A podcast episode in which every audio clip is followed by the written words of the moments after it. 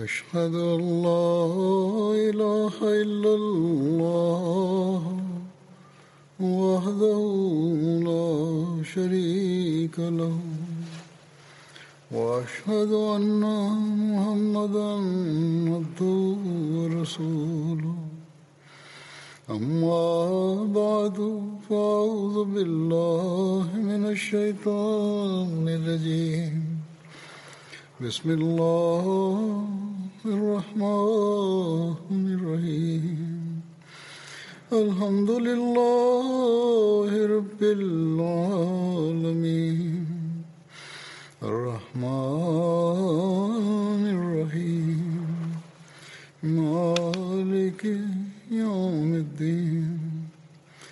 إياك نعبد وإياك نستعين.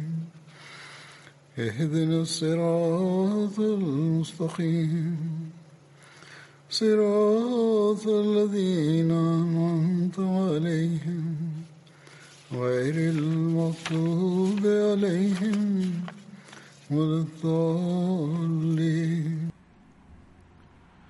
Hoy empezaré a narrar los relatos de Hazrat Usman radiyallahu anhu que continuarán durante varias semanas.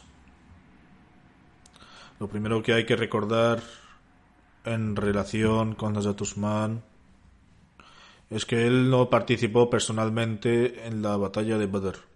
Sin embargo, fue uno de los ocho compañeros afortunados a quienes el santo profeta sallam les dio una parte del botín de guerra y por ello se considera que han participado en la batalla.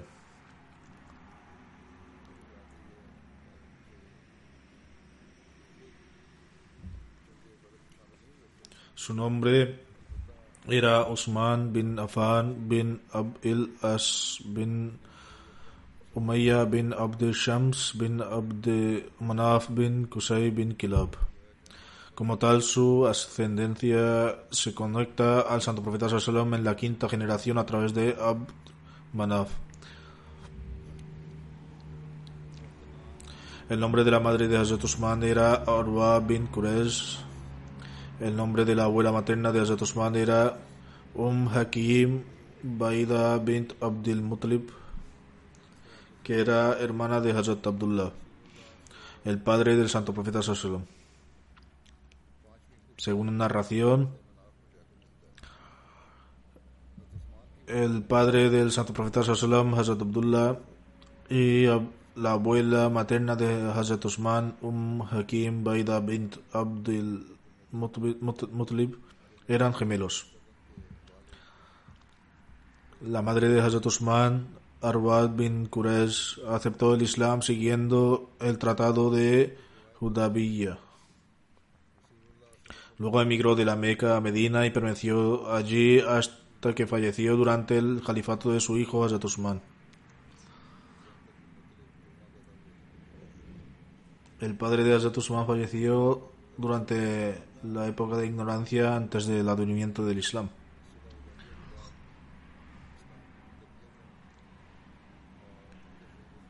Con respecto al título de Hazrat Usman, se dice que durante la era de ignorancia su título era Abu Amr, después de que su hijo Abdullah naciera a través de Hazrat Ruqayya, la hija del santo profeta Sallam comenzó a ser conocido con el título de Abu Abdullah entre los musulmanes. Según Ibn Ishaq, el santo profeta sallam dio a su hija Hazrat Ruqayya en matrimonio a Hazrat Usman. Hazrat Ruqayya falleció durante los días de la batalla de Badr. Después de esto, el santo profeta sallam dio a su otra hija Hazrat Um, um la hermana de Hazrat Ruqayya, en matrimonio a Hazrat Usman. Por ello fue conocido como Don Zunuren, poseedor de los dos luces. También se ha dicho que una narración que se llamaba Nuren, debido al hecho de que recitaba una parte del Sagrado Corán durante la oración de Tahajjud, oración voluntaria anterior antes del amanecer, todas las noches. Con el, como el Sagrado Corán es una luz y también lo es despertarse por la noche, para ofrecer oraciones se conoció como Zuruner, el, o el poseedor de dos luces. Esto también aparece en una narración. Según una narración auténtica en relación al nacimiento de Usman, se menciona que nació en la Meca seis años después del año del elefante. También se ha dicho que nació en Taif. Era aproximadamente cinco años más joven que el santo profeta Sallam. Con respecto a su aceptación del Islam, Yazid bin Rauman relata una vez tanto Usman bin Affan como Hazrat Talha bin Ubaidullah siguieron a Hazrat Zubair bin Awam y fueron al santo profeta Sallam. El santo profeta Sallam les presentó el mensaje del Islam a ambos, recitó una porción del Sagrado Corán, les informó de las responsabilidades que les imponía el Islam y les informó del honor y respeto que Dios Altísimo les obligaría. Sobre esto, tanto Hazrat Usman como Hazrat al aceptaron el Islam y fueron testigos de la veracidad del Santo Profeta. Después de esto, Hazrat Usman dijo, mensajero de Allah, acabo de regresar de Siria, cuando instalamos nuestro compañero, nuestro campamento entre Man y Zarqa. Man es una ciudad en el sur de Jordania, cerca de la frontera de Hijaz, y Zarqa está situada cerca de Man. Dice, habíamos establecido el campamento y estábamos dormidos. Cuando un individuo gritó, despertad lo que, los que estáis dormidos, ya que ciertamente Ahmad ha aparecido en la, en la Meca. Cuando regresamos, oímos hablar de ti. Hazrat Usman eh, fue uno de los musulmanes pioneros que se convirtieron antes de que el Santo Profeta Sallam entrara en Dar Arkham.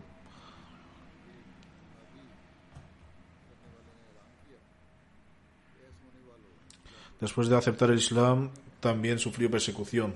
Musa bin Muhammad narra bajo la autoridad de su padre que después de que Hazrat Usman bin Affan aceptase el Islam, su tío Hakam bin Abil As bin Umayya lo agarró y lo ató con una cuerda. Le dijo, ¿abandonas la religión de tus antepasados para aceptar esta nueva fe? Por, por Dios, no te desataré hasta que renuncies tu nueva religión. Ante esto, Hazrat Usman eh, respondió, Juro por Dios que nunca abandonaré ni renunciaré a mi fe. Hakam se vio obligado a liberarlo al presenciar la inquebrantable fe de Hazrat Usman.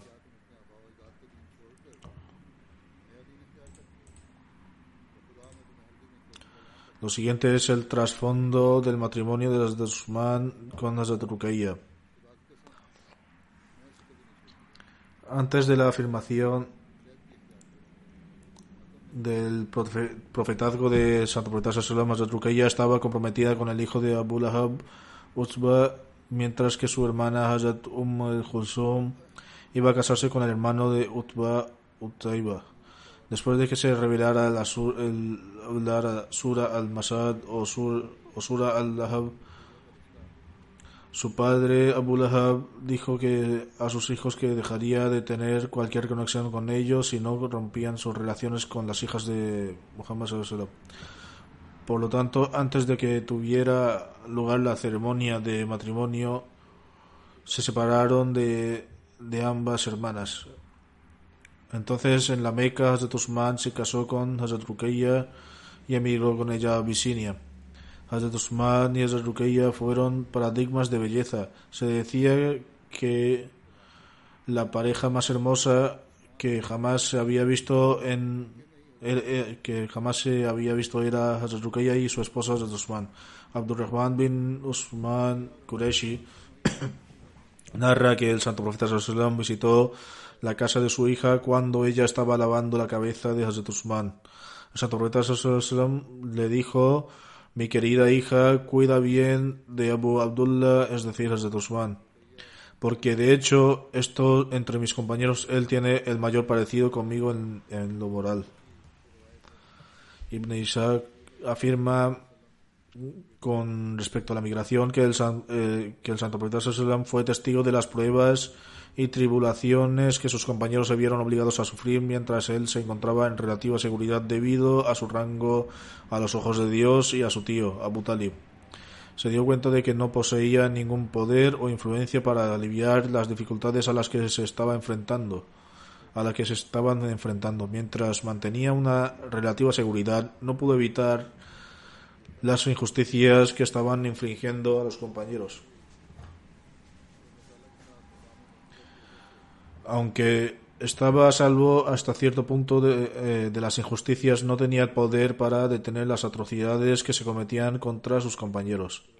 El santo profeta Sallam les dijo a sus compañeros que debían dirigirse a Abisinia, una tierra de paz y seguridad donde encontrarían un rey que no cometía injusticias contra las personas y que debían permanecer allí hasta que Dios Altísimo los aliviara de su difícil situación actual.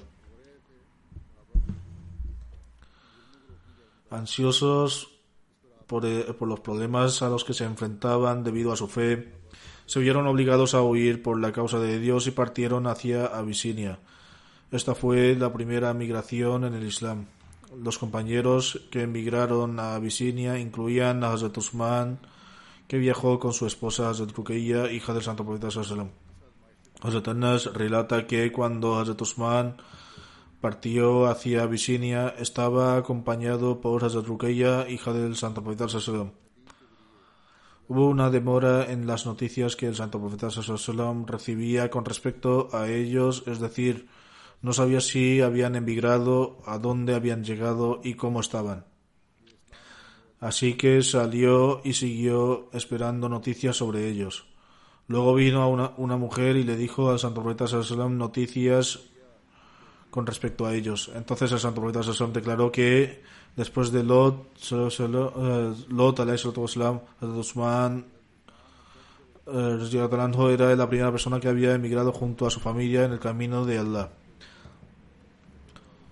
Hazrat Sa'd relata que cuando Hazrat Usman bin Affan decía que de- decidió emigrar a Abisinia, el santo profeta Sallam le dijo Lleva a contigo porque siento que cada uno de vosotros tranquilizará al otro continuamente. Es decir, si ambos están juntos, continuarán apoyándose mutuamente. El santo profeta Sallam le dijo entonces a Hazrat Asma, hija de Hazrat Abu Bakr, ve y averigua si han, se han ido o no, a dónde han llegado y cuál es la situación allí. Cuando regresó Hazrat Abu Bakr también estaba con el santo profeta. Dijo que Hazrat Usman partió hacia el mar después de haber sentado a Hazrat Ruqayya en la silla de la mula. Sobre esto, santo profeta declaró, oh Abu Bakr, después del profeta Abraham eh, y el profeta Lot, estos dos son los primeros en emigrar. También se menciona su regreso de, Abisi- ah. Ibn Isaac afirma que los compañeros del santo profeta Sallam que emigraron a Abisinia se enteraron de que la gente de la Meca había aceptado el Islam. Acto seguido, estos inmigrantes regresaron de Abisinia a la Meca. Cuando llegaron cerca de la Meca se dieron cuenta de que se trataba de un rumor falso y entonces entraron en la Meca de forma encubierta o bajo protección de otro.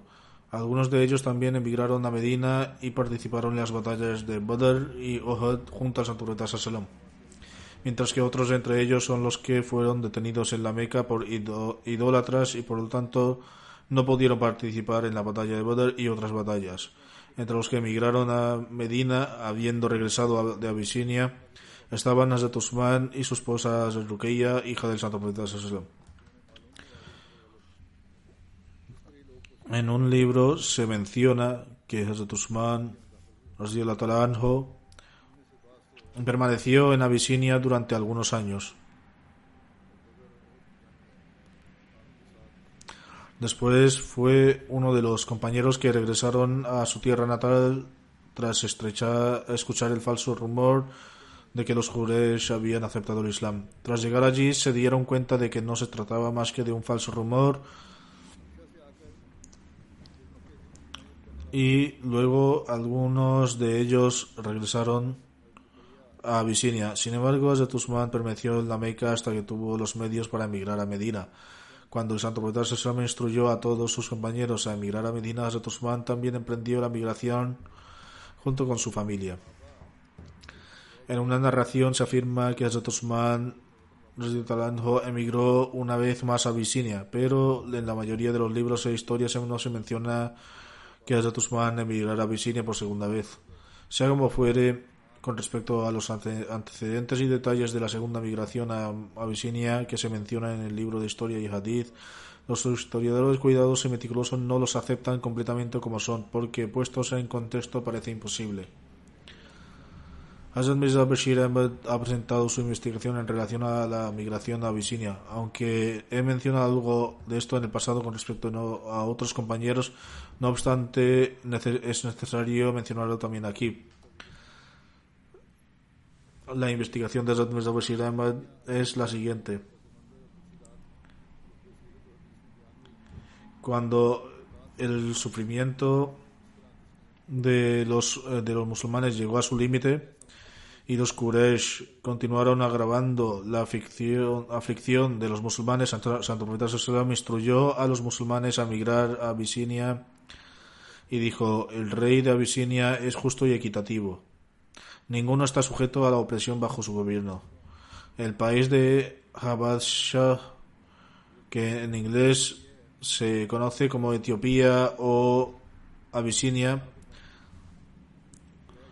Está situado en el noroeste del continente africano. Está exactamente opuesto al sur de Arabia y con la excepción del Mar Rojo. Ningún país lo intercede. Durante esa era se estableció una fuerte soberanía cristiana en Abisinia. Y el rey era conocido como el Negus.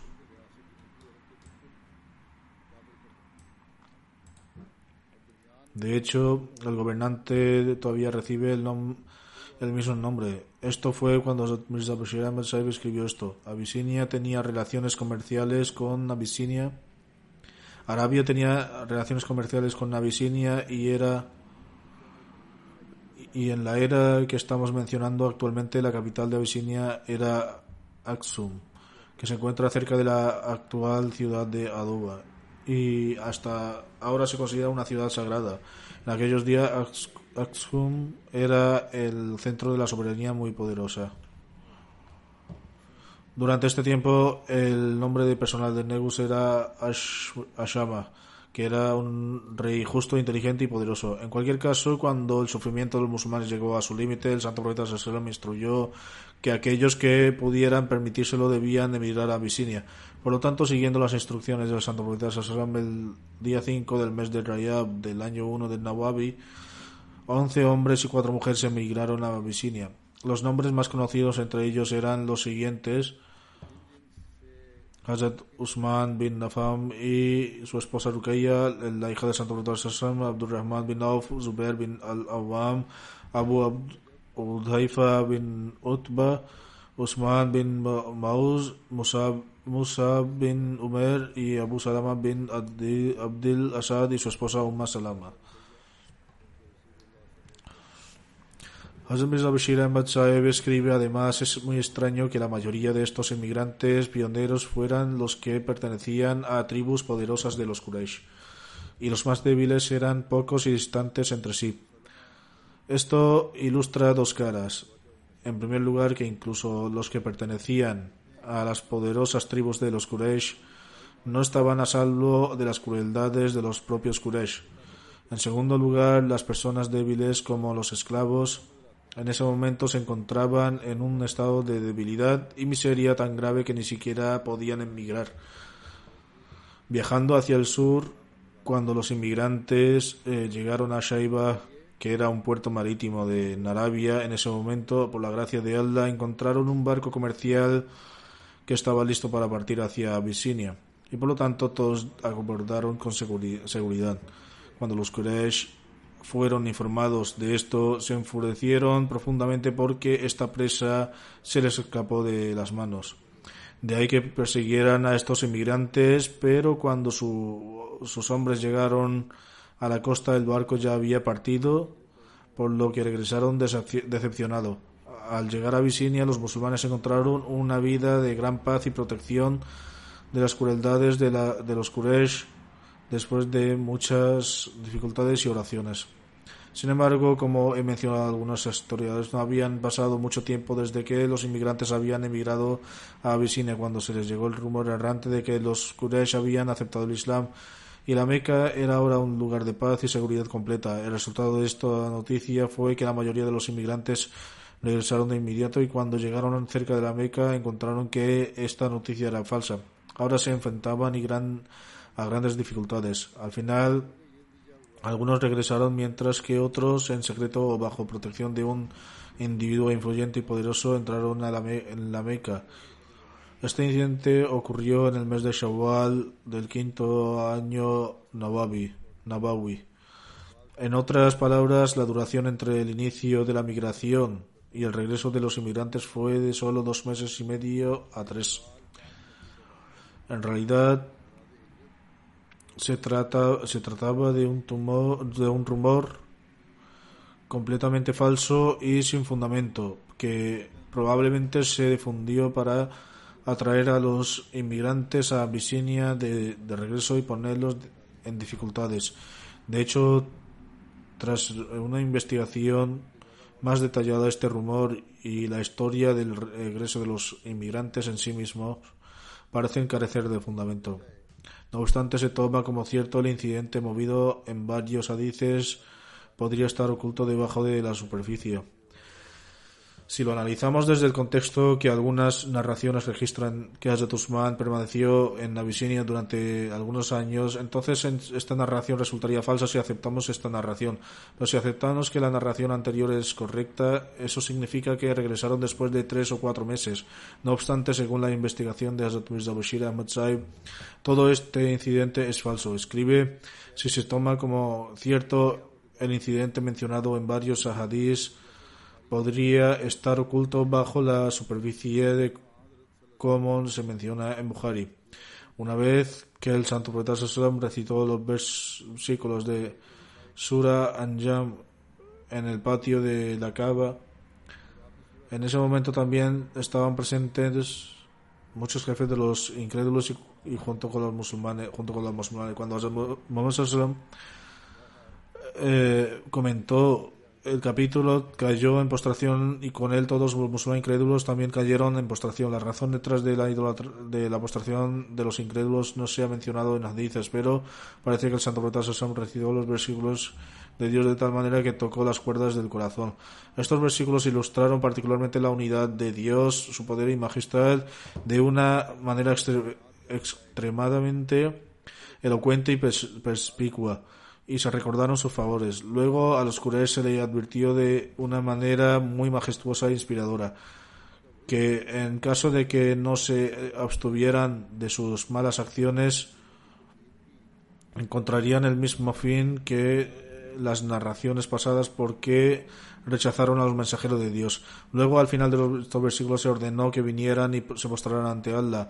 Después de la, después de la, eh, recitación de los, estos versículos, a y todos los musulmanes cayeron en postración a la vez y como resultado estas palabras y, esta vista tuvo un efecto tan milagroso en los Quraysh que ya que también cayeron en postración involuntariamente. Esto no debería sorprendernos, ya que en tales circunstancias como se ha mencionado anteriormente, el corazón humano a veces se asombra y comete impotentemente un acto que va contra sus propios principios y religión reales.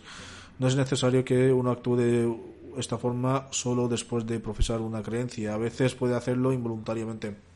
Por lo tanto, a veces hemos sido testigo de que durante una aflicción severa y repentina, incluso un ateo grita, oh Dios, oh Dios, oh Ram Ram, también le pregunté a algunos ateos y estuvieron de acuerdo en que esto es absolutamente cierto, a pesar de que no creen en Dios cuando se enfrentan al peligro, a veces pronuncian la palabra de Dios involuntariamente. Los Quraysh ni siquiera eran ateos y de hecho creían en el ser de Dios. Por eso, después de la recitación de esta palabra majestuosa llena de asombro y la comunidad de musulmanes cayó de repente en postración, tuvo un efecto tan milagroso que los Quraysh también cayeron impotentes en postración. Sin embargo, esta influencia suele ser temporal y el hombre vuelve rápidamente a su estado original. Como tal, lo mismo sucedió allí, aquí porque cuando los Quraysh se levantaron en postración siguieron siendo los mismos idólatras que antes. No fue el caso que se convirtieron en no fue el caso que se convirtieron en monoteístas después de esto. En cualquier caso, esta ocurrencia es tal como está corroborada por auténticos por auténticos hadices. Por lo tanto, si la noticia del regreso de los inmigrantes a Abisinia es otra, un, de hecho cierta, parece que los Quraysh, que siempre anhelaban el regreso de los inmigrantes de Abisinia, probablemente utilizaron esta acción para difundir el rumor de que los Quraysh de la Meca se habían convertido en musulmanes y la Meca era ahora completamente segura para los musulmanes. Cuando este rumor llegó a los inmigrantes de Abisinia, naturalmente se alegraron de escucharlo y en el fervor de, la, de su alegría, alegría regresaron rápidamente. Cuando estuvieron cerca de la Meca fueron informados del asunto real en cuestión, sobre el cual algunos eh, secretamente y otros bajo protección de un poderoso influyente cacique de los Quraysh entraron en la Meca, mientras que otros se retrocedieron nuevamente, por lo tanto, si había algo de verdad en el rumor de los Quraysh, se volvieron musulmanes se limitó simplemente al incidente de la postración tras la recitación del capítulo de An-Najm y él sabe más.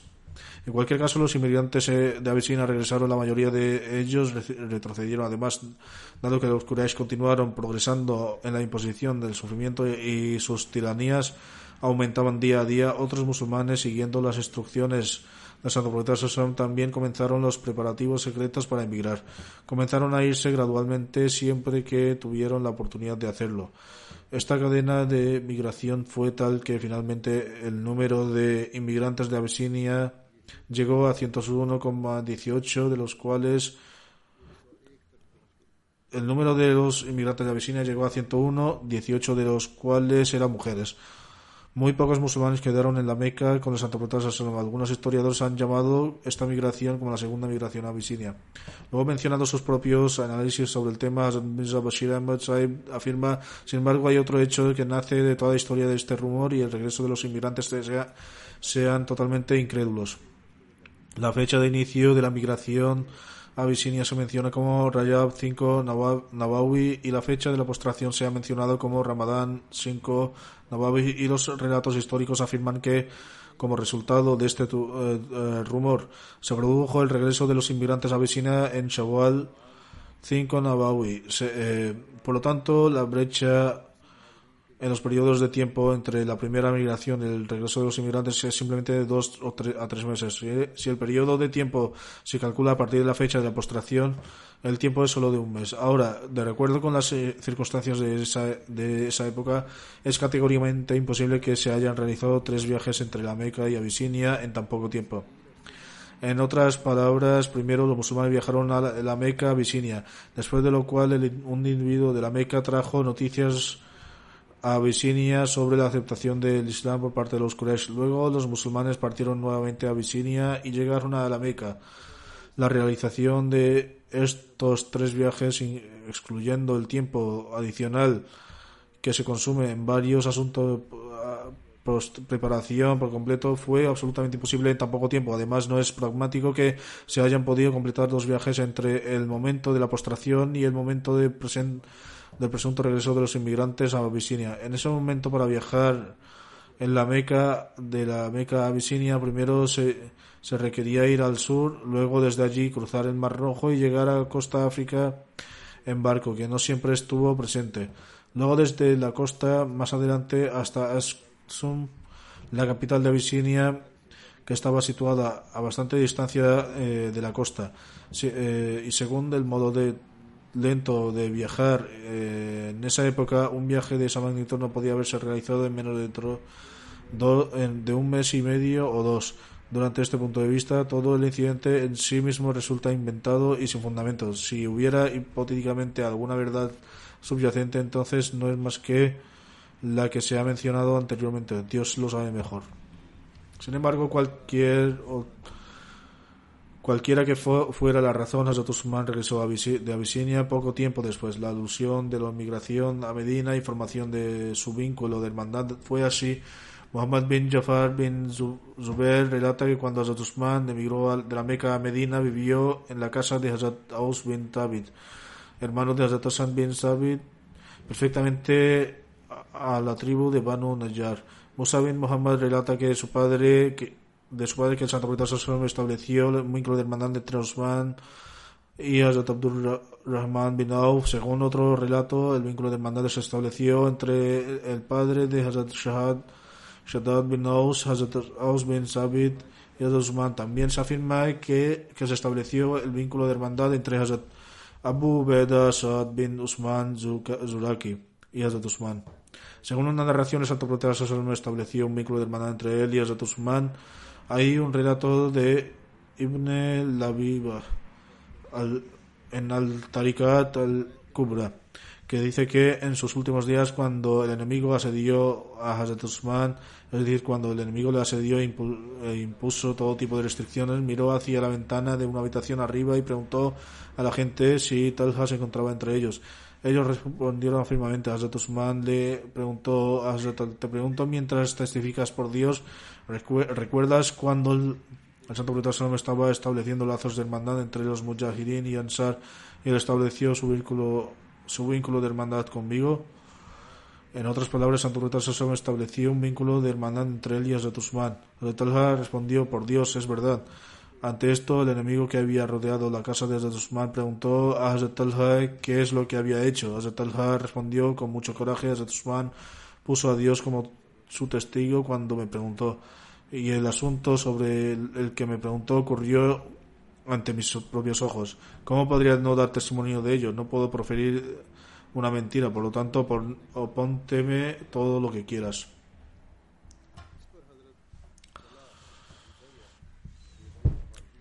En cuanto al fallecimiento de Hazrat Rukeya y el matrimonio de Hazrat Umm Kulsum, Abdullah bin Muknif bin Hariza bin Ansari, bin Harsa bin uh, Harsa Ansari, cita que cuando el Santo Profeta partió para la batalla de Badr, dejó a Hazrat Usman con Hazrat Rukeya. Hazrat Rukeya no se encontraba bien en ese momento y falleció el mismo día de que Hazrat Zaid bin Harsa trajo las buenas noticias de, a Medina en relación a la victoria de Dios Altísimo que Dios Altísimo había otorgado al Santo Profeta Sallam en Badr. El Santo Profeta Sallam le otorgó a Hazrat Osman una parte del botín de guerra y su parte fue igual en medida a los que habían participado en la batalla de Badr. Después del fallecimiento de Hazrat Ruqayya, el Santo Profeta Sallam dio a su hija Hazrat Um en matrimonio a Hazrat Usman. Hazrat Abu Huraira relata que el Santo Profeta se reunió con Hazrat Usman en la entrada de la mezquita y le dijo, Usman, este es el Gabriel y me ha informado que Dios Altísimo ha concertado tu matrimonio con un con la misma cantidad de Hakmer que Ruqayya y que les, que les des el mismo trato amable que le dio a Ruqayya.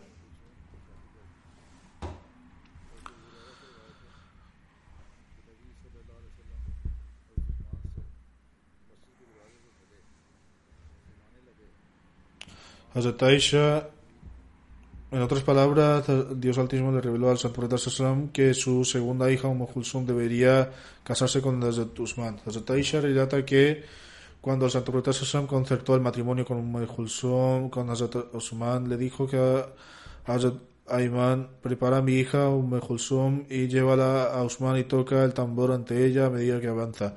Así ella hizo eso exactamente. Después de tres días, el Santo Profeta fue a visitar a Hazrat Umm y dijo, mi querida hija, ¿qué piensas de tu, eh, de tu esposo? Umm respondió, es, un es el marido más excelente. La compañía de Hazrat Umm y Hazrat Usman permaneció hasta las nueve después de la égida, después de lo cual se sintió mal y falleció. El santo profeta Sallam dirigió su oración fúnebre y después eh, se sentó junto a su tumba. Hazrat Anas relata que vio a, santo profeta Sallam sentado junto a la tumba de Hazrat Umm mientras las lágrimas brotaban de sus ojos. El incidente se ha registrado en Bukhari de la siguiente manera. Hilal narró de Hazrat Anas bin Malik que relató estuvimos presentes en el funeral de la hija del santo profeta Sassam. El santo profeta estaba sentado junto a la tumba y vi que las lágrimas brotaban de sus ojos. Según otra narración, tras la muerte de Hazrat Kulsum, el santo profeta declaró si tuviera una tercera hija también la habría casado con Usman. Hazrat Ibn Abbas narra que el santo profeta pasaba por un lugar y notó que Hazrat Usman estaba sentado allí y lloraba de dolor del fallecimiento de Hazrat Umme Kulsum. Narrador de la tradición afirma que en ese momento sus dos compañeros, es decir, Bakr y Umar, estaban con el santo profeta Sallam. El santo profeta Sallam preguntó, oh Usman, ¿por qué lloras? Hazrat Usman presentó, Hazrat Usman dijo, oh mensajero Sallam de Dios, la razón por la que lloro es porque mi relación con usted como ayer no ha terminado, ya que las dos hijas habían fallecido. Santo profeta Sallam declaró, no llores, te juro por él que en cuyas manos está mi vida, que si tuviera cien hijas, las casaría a todas contigo, una tras otra, y sin dejar a ninguna. En cualquier caso, esta fue una expresión de amor mutuo. Hazrat Usman no estaba preocupado, pero el santo profeta Sasson le aseguró que su relación continuaría y permanecería para siempre. Los relatos restantes se narrarán en el futuro, si Dios quiere. Como he estado llevando la atención en los sermones del viernes anteriores hacia las oraciones, continúen orando por los Ahmadis en Pakistán. Los oponentes, en sus cálculos, continúan en sus intentos de fortalecer su control sobre los Ahmadis.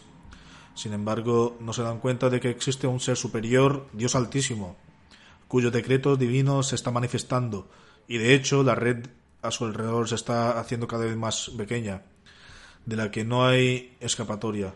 Que Dios Altísimo les conceda entendimiento y que vean la razón y actúen con justicia y se abstengan de cometer injusticias y crueldades. Orad también por los Ahmadis de Argelia, para que permanezcan firmes en su fe, de manera similar los Ahmadis eh, también enfrentan oposición en varios otros lugares. Que Dios conceda protección a todos los Ahmadis donde quiera que se encuentren. Después de las oraciones dirigiré algunas oraciones fúnebres en ausencia y también mencionaré sus detalles. El primero de ellos es del respetado sultán Mahmud Anwar Saib de Maulana, que anteriormente trabajó como Nazir Isla o Irshad Markazia, Nazir Khidmat Darveshan y Nazir Isla o Irshad Rishtanata. Falleció el 11 de enero en Rabua a la edad de 88 años aproximadamente. A él la pertenecemos y a él volveremos. Su padre se llamaba Chaudhry Muhammad Din y su madre Rahmat Bibi. Su padre aceptó el Ahmadías, el de 1928 después de hacer el bet en la mano de Hazrat Khalifatul Masih II. Hazrat Maulana Sultan Mahmud Anwar Sahib era su único hijo. Maulana Sultan Mahmud Anwar Sahib estudió hasta secundaria. A partir de entonces se hizo Wakaf, dedicó su vida al servicio de su fe y en 1946 entró en Jamia Ahmadiyya. Después de la creación de Pakistán, se pasó a Jamia Ahmadiyya en Ahmadnagar y realizó su examen Molvi Fazal en 1952 y en abril de 1956 se graduó en Jamia Ahmadiyya con el título de Shahid. Se casó con Mahmuda Shaukat Saiba, hija de Chaudhry Saad ul Din Saib, y su nikah fue dirigido por Maulana Jalaluddin Shams Saib en 1960 durante la convención anual. Tiene cuatro hijos y dos hijas y uno de sus hijos, Hassan Mahmoud Saib, es persona consagrada y actualmente trabaja en las oficinas de Tariq Jadid en Rabwa. El primer puesto del respetado Maulana Saib fue en Gujarat y ejerció como misionero en varias ciudades de Pakistán. Desde 1974 a 1978 trabajó en Ghana. Yo también estaba allí en Ghana en ese momento y observé que él trabajó allí con un espíritu muy desinteresado. De 1982 a 1983 trabajó como secretario de Majlis Karpurdas, y en 1983 eh, fue nombrado presidente de Majlis Karpurdas. En 1983 de 1983 a 1998 ejerció como Nazir Islam Shad Markazia y después como Nazir Khidmate Darveshan hasta el 2011. Del 2011 a 2017 ejerció como Nazir Rishtanata y se retiró en 2017 debido a sus problemas de salud. El fallecido tenía una gran habilidad para el tabligh, difundir el mensaje del Islam, comunicarse con otros y pronunciar discursos. Mantenía innumerables discusiones con personas de diferentes escuelas de pensamiento, así como con eruditos religiosos sobre diversos temas religiosos y siempre daba respuestas muy exhaustivas y académicas. Como he indicado, era un gran orador y cautivaba a su audiencia. Los diversos misioneros que trabajaron con él han declarado que él siempre los guiaba en su trabajo. Todos ellos han manifestado que los trataba con gran amabilidad. Él mismo ofrecía regularmente la oración Tahajjud y se dedicaba a la adoración y aconsejaba a otros misioneros que también ofrecían la oración Tahajjud y que sobresalieran en la adoración. Mostró un estándar extraordinario de lealtad y obediencia al Jalifa. Tuvo que experimentar un periodo de prueba durante la era del cuarto Jalifa. Sin embargo, lo soportó mientras demostraba una completa obediencia. De hecho, alguien llegó a decirle que antes servía como nazir, pero que ahora tenía que trabajar bajo un nazir y él respondió. Varios misioneros y su propia hija también lo han mencionado. El califa de la época sabe mejor dónde y cómo se necesitan los servicios de uno. He hecho wakaf, dedicado mi vida, por lo tanto, incluso si se me ordena barrer el suelo, entonces eso es lo que haré y seguiré las instrucciones del califa del califa de la época. Posteriormente, Dios Altísimo mejoró sus circunstancias y creó que este nivel de sobresaliente de lealtad y obediencia que demostró fue aceptado y fue nombrado de nuevo como miembro de Sadr Anjuman Ahmadiyya y también como Nazir. Donde quiera que sirviera, por ejemplo, en Karachi y en otros lugares, siempre mostraba total cooperación y obediencia al Amir local. Que Dios Altísimo le conceda su perdón y misericordia y permita a su progenie continuar con sus buenas acciones. El fallecido también prestó diversos servicios en el ámbito académico y escribió varios libros. Uno de los libros es La importancia de la calma taiba y su implementación y la verdadera identidad de un Ahmadi. El segundo libro que fue es que escribió fue Dios Altísimo y el Santo Profeta el Sagrado Corán y la Sagrada Kaaba. Otros libros que escribió fueron sobre el tema relacionado con el número total de los miembros de la comunidad Luego otro libro fue sobre el establecimiento de la Sharia y los factores de por qué la gente ha fracasado en sus intentos de establecerla. Otro libro trataba del tema del castigo por la blasfemia contra el Santo Profeta Sassam. Estos eran los libros que había escrito y que con lo que había prestado un gran servicio en el ámbito académico. Como ya he mencionado, trabajó de forma muy diligente, que Allah le conceda su misericordia y perdón. El siguiente funeral es el de Molana Muhammad Umar, que anteriormente fue Nazir Isla o Irshad Markazia Kadian y era el hijo de del señor P.K. Ibrahim. Falleció el 3 de septiembre a la edad de 87 años. A él la pertenecemos y hacia él volveremos. El fallecido era originario de Kerala. Su padre, señor Ibrahim eh, Kuti,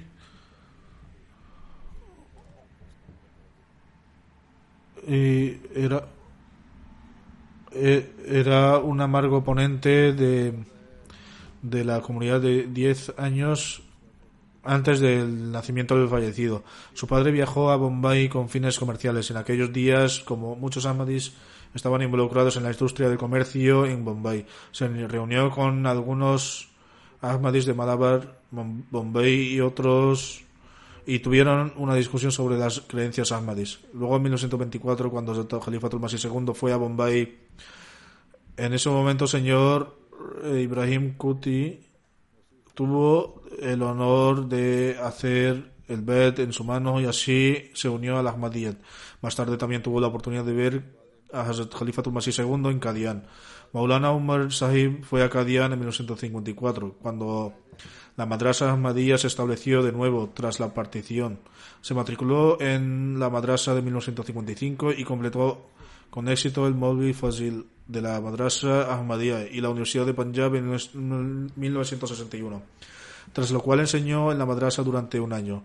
Cuando era estudiante, por deseo de Hazrat Bai Abdurrahman Qadiani, un compañero del Mesías prometido del Islam, el fallecido visitaba su casa todas las mañanas durante aproximadamente un año donde recitaba el Corán en voz alta. A partir de 1962 comenzó su trabajo en el campus de Tabligh, predicar y difundir el mensaje del Islam. Llevó a cabo esta labor en las grandes ciudades de la India y fue un misionero de gran éxito. Pronunciaba discursos durante las convenciones celebradas para la propagación del Islam Ahmadiyyat. Participó en, el debate de Jadgir a la luz de las instrucciones específicas de Hazrat Khalifatul Masih IV, prestó grandes servicios durante el histórico debate del Coimbatore que duró nueve días consecutivos y al que también asistieron Maulana Dost, Muhammad Shahid y Hafiz Muzaffar Sahib como representantes de la sede.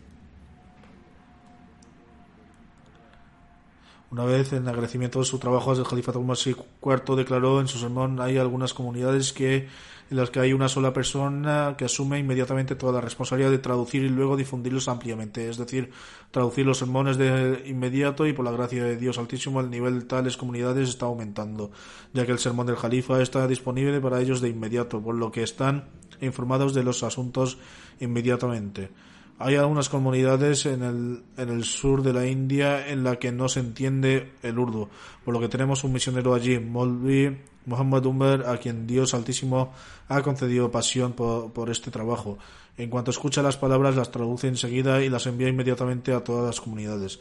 Solía realizar este trabajo con gran dedicación. También tuvo el honor de servir en Palestina durante un año. También tradujo el Sagrado Corán, varios libros del Mesías prometido, Mesías prometido al Islam y tratado de Malayalam y, y Al-Tamil.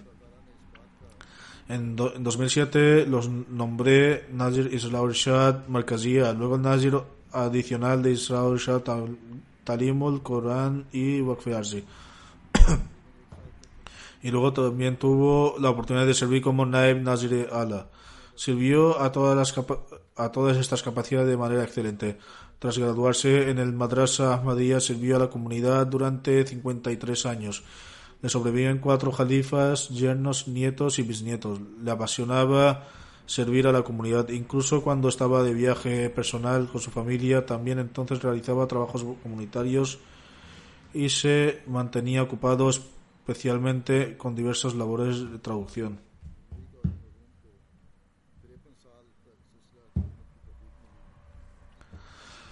El presidente nacional de la comunidad en Sri Lanka escribe que la época dorada siempre quedará grabada en la historia del Ahmadiyyat. En Sri Lanka, cuando en 1978 Maulana fue nombrado por primera vez como misionero en la sede bajo la bendita guía de Hazrat Khalifatul Masih III, hubo un rejuvenecimiento visible en la pasión espiritual, una reforma y un cambio positivo en la comunidad, por lo que el servicio de Maulana de Bolana allí era, es profundamente respetado. En 1994 pronunció un excelente discurso en la gran sala Ram Krishna de Colombo sobre el tema de la paz y la unidad, que escucharon más de 400 personas. Entre ellos se encontraban el presidente nacional del movimiento Ram Krishna, así como el ministro de Cultura hindú del país, el honorable Devraj, que quedaron completamente embelesados por el discurso del Molana y lo elogiaron mucho porque en su discurso Molana recitó mantras de Gita que utilizó para demostrar la veracidad del Santo Profeta Salam. Por esta razón en su histórico discurso, discurso sigue siendo elogiado hasta el día de hoy. Tradujo cuatro libros del Mesías Prometido del Santo Salam al Tamil y él mismo escribió otros siete libros en Tamil sobre diferentes temas. Inició la revista Samadana Vasri en el distrito de Tamil Nadu y desde allí la envió a otros distritos durante mucho tiempo. Que Dios Altísimo trate al difunto con perdón y misericordia y eleve su posición en el paraíso. Y que permita a su progenie permanecer debidamente unida a la comunidad.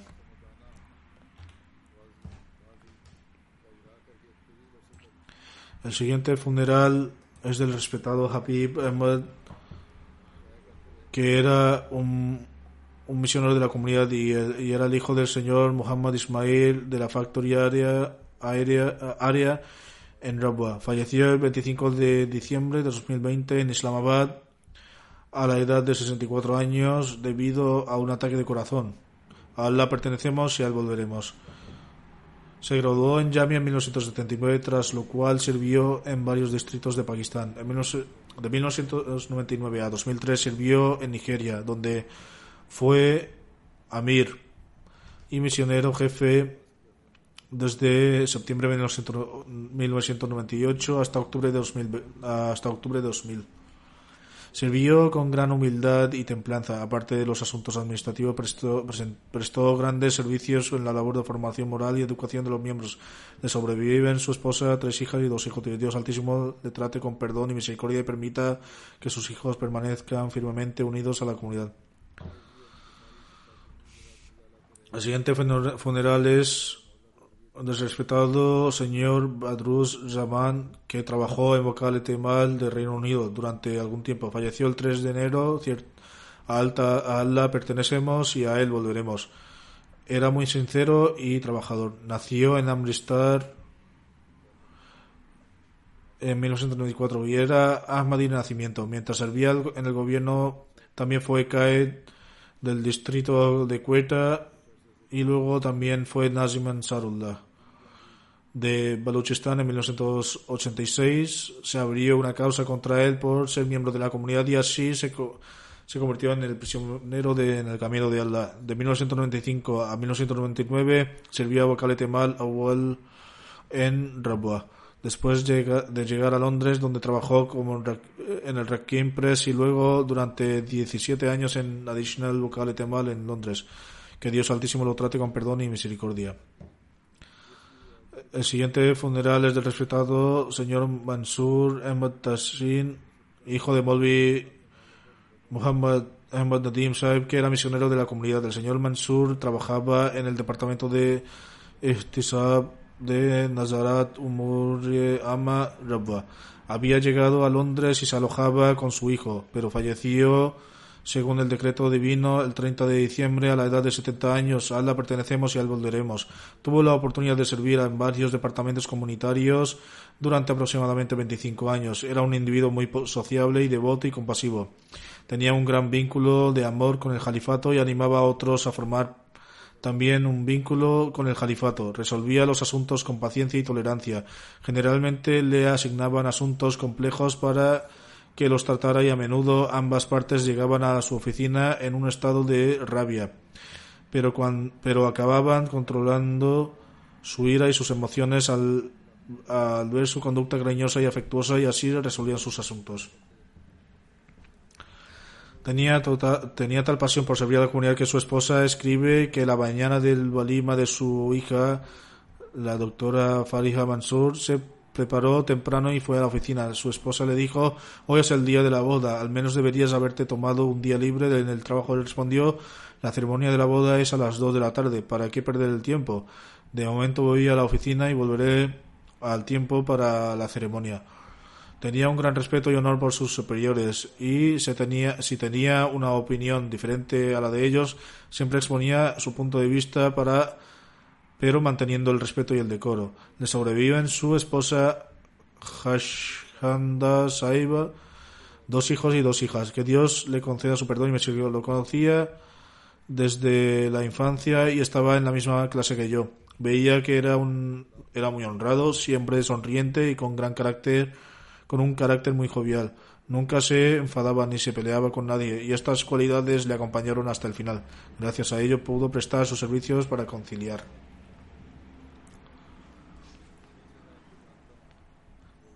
El siguiente funeral y mención es del doctor el Eidi Ibrahim Mobanga Saib de Tanzania, que falleció el 9 de diciembre de 2020 a la edad de 73 años. A Allah pertenecemos y a él volveremos. Estudió medicina en la Universidad de Makerere de Uganda y, por la gracia de Dios, tuvo el honor de ser el primer misionero Ahmadi local de África Oriental. El doctor Saib tuvo la oportunidad de realizar el BED en su juventud. Durante su época escolar asistía a todas las reuniones religiosas, las acusaciones infundadas que los llamados eruditos islámicos lanzaron contra la comunidad le motivaron a aprender más sobre ella. En esa época se reunió con Sheikh Abu Talib Sadi Saib, un misionero de la comunidad, que también era pariente suyo, y debatieron sobre las acusaciones. Sheikh Saib no solo dio respuestas detalladas de las falsas acusaciones, sino que también le mostró la traducción de Swahili del Sagrado Corán y otros libros publicados por la comunidad Ahmadía. Después de estudiar estos libros, el doctor Saib realizó el BET. Por la gracia de Dios, cumplió la promesa hasta su último aliento. Siempre se ocupó de difundir el mensaje del Islam Ahmadiyya a todos los miembros de la sociedad. Le apasionaba difundir el mensaje, por lo que era muy conocido tanto entre los Ahmadis como los no Ahmadis. A menudo llevaba libros de la comunidad en su bolsa y los vendía en el mercado. La gente preguntaba, le preguntaba cómo, siendo médico, vendía libros en el mercado, a lo que él respondía alegremente cuando estoy en el hospital aplico el tratamiento al cuerpo, pero cuando aplico el tratamiento al, eh, pero ahora aplico el tratamiento al alma. No puede separarse una cosa de la otra, ni debe pasarse por alto una de las dos. Sentía un gran amor y referencia por el califato. Educó a sus hijos según los valores islámicos, prestando especial atención a su formación moral y educación. Ofrecía las oraciones en congregaciones en su casa junto con sus hijos. Había creado una biblioteca en la casa que incluía libros de muchos temas y de la comunidad. Rezaba por sus hijos para que se mantuvieran firmes en el Ahmadiyyat, el verdadero Islam, y pedía a los demás que rezaran también por ellos. Siempre se mantuvo firmemente unido a la comunidad y sus hijos también están unidos a ella. Al igual que su padre, ellos también tienen una disposición virtuosa que Dios que Dios Altísimo los mantenga siempre unidos a la comunidad y que cumplan las oraciones y los deseos virtuosos de su Padre. Que Dios conceda su perdón y misericordia al Dr. Saib y eleve su estatus.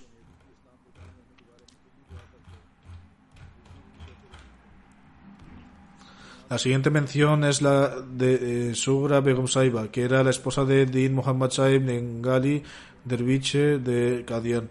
Falleció el 6 de enero a la edad de 85 años. Era hija de Hazrat Hakim Muhammad Ramazan Saib, compañero del Mesías prometido. Era regular en, el ofrecimiento de las oraciones y los ayunos, así como en las oraciones de Tahajjud. También era muy hospitalaria, paciente, agradecida, trabajadora, compasiva, además de otras muchas cualidades. Tenía un profundo vínculo de amor y conexión con el califato. Durante muchos años tuvo la oportunidad de ejercer como secretaria de de Lachna y Maila. La fallecida era Musi y deja dos hijos y dos hijas. Uno de sus hijos, Bashiruddin Saeb, tuvo la oportunidad de servir durante 40 años. Su otro hijo, Muniruddin Saeb, sirve actualmente en Nizam al-Tamirat, en Kadian. Que Dios Altísimo conceda su perdón y misericordia a la fallecida y que Dios permita a sus hijos continuar con sus actos virtuosos. La siguiente mención es del respetado Chaudhry Karamatullah Saeb, falleció el 26 de diciembre a la edad de 95 años. A pertenecemos y a él volveremos. Era el nieto paterno de Hazrat Chaudhry Shadin Saib de Gatalia, un compañero del, Mesías prometido, que tuvo la oportunidad de jurar lealtad cuando el Mesías prometido llegó a Sialkot. El fallecido era una persona muy piadosa y cariñosa y se ocupaba de los pobres y necesitados. Era una persona sincera y en todas las circunstancias eh, situaciones y siempre expresaba su gratitud a Dios Altísimo. Su hijo, Suhel Saib, escribe la hospitalidad era una de sus cualidades destacadas y se manifestaba sobre todo cuando las personas destacadas o responsables de la comunidad visitaban Badin en Sindh. También tuvo la oportunidad de servir en el batallón de Furkan. Desde 1983 hasta 2018 trabajó voluntariamente en la oficina de Al-Fazl International. Desde siempre ofreció su casa para las actividades de la comunidad e incluso en la casa que ocupaba en la actualidad había destinado una parte para ser utilizada como centro de salad. sus hijas y sus hijos prestan servicio a la comunidad. Uno de los nietos, Farhad Ahmad, es misionero y trabaja aquí en Reino Unido, en el Departamento de Prensa y Medios de Comunicación. Que Dios Altísimo conceda su perdón y misericordia al fallecido y permita a sus hijos y a su progenie continuar con sus actos virtuosos.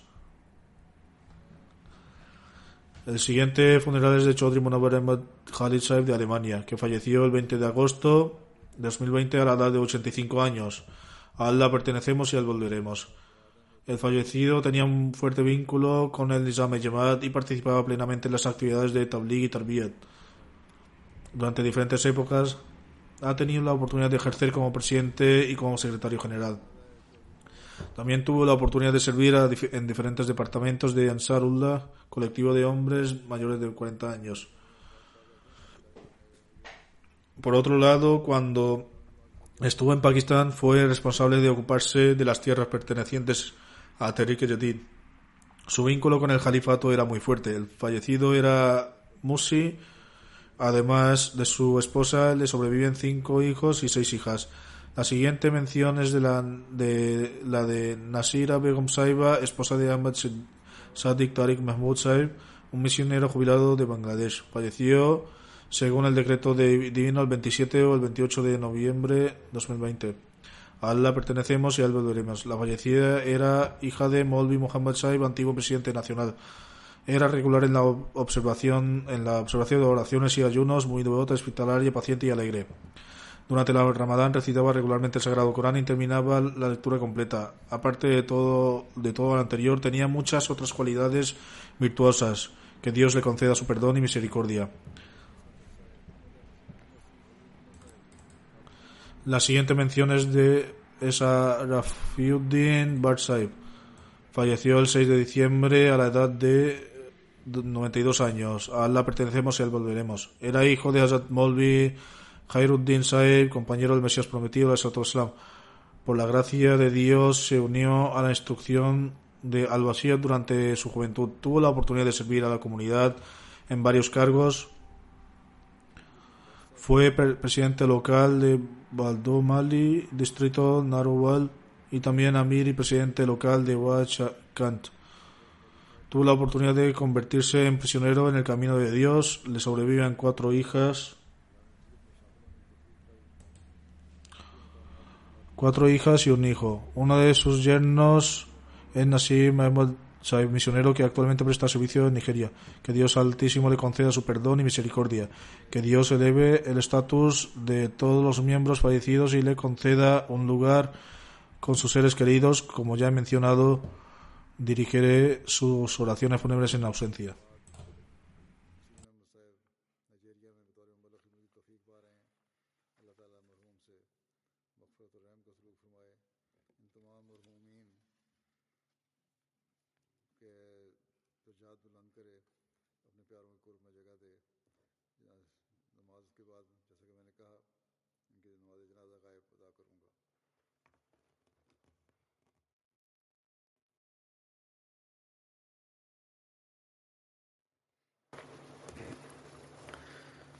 الحمد لله الحمد لله نعمده ونستعينه ونستغفره ونؤمن به ونتوكل عليه ونعوذ بالله من شرور أنفسنا ومن سيئات أعمالنا.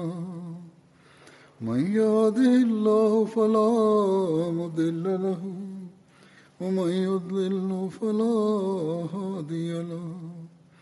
ونشهد أن لا إله إلا الله ونشهد أن محمدا عبده ورسوله. عباد الله رحمكم الله. إن الله يأمر بالعدل واللسان وإيتاء ذي القربى وينهى عن الفحشاء والمنكر والبغي يعظكم لعلكم تذكرون. اذكروا الله يذكركم وادعوه يستجب لكم ولذكر الله أكبر.